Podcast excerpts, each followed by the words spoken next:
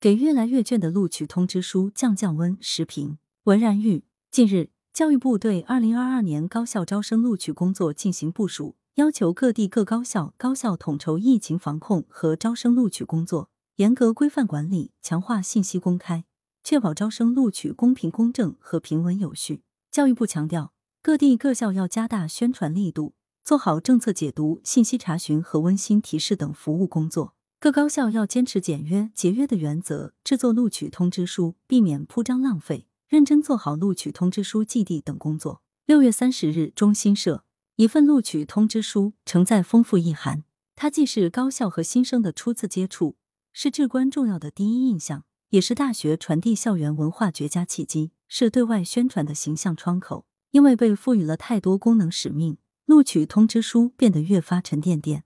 这种沉甸甸既是物理质量层面的，也是心理期望层面的。各个高校比着赛着，决心要把录取通知书玩出花样、显出层次，相互看齐，彼此较劲。久而久之，录取通知书也变越来越卷了。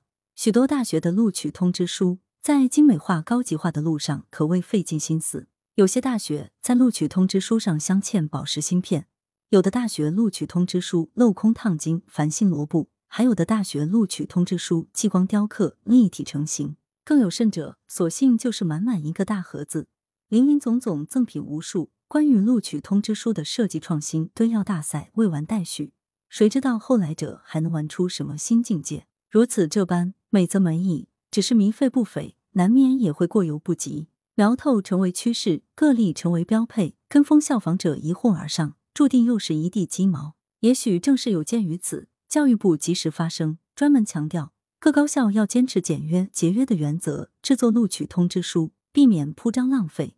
应该说，这一提醒是极有必要的。各式各样的创意录取通知书，说到底仍是钱堆出来的，其对于高校经费和预算的过度占用，加之过程中必然会涉及的招标与第三方采购，都必然会产生特定后果的。毋庸讳言，此类后果未必都是正面的。事实上，在数据联网的当下，招生录取、入学报道都是数字化的。纸质录取通知书的象征意义、纪念意义、珍藏意义越发大于其实用意义。从某种意义上说，高校寄录取通知书，考生收录取通知书，更像是一场仪式，是对于传统与惯例的沿袭。诚然，这很重要，可真的重要到足以不计代价的程度了吗？为情怀买单，终究还是得算算费效比才是。既已录取，便是一段缘分的开启。来日方长，实在没必要在录取通知书上费尽心思造一时之惊喜。羊城晚报时评投稿邮箱：wbspycwb 点 com。来源：羊城晚报羊城派。责编：张起李媚妍。校对：朱晓明。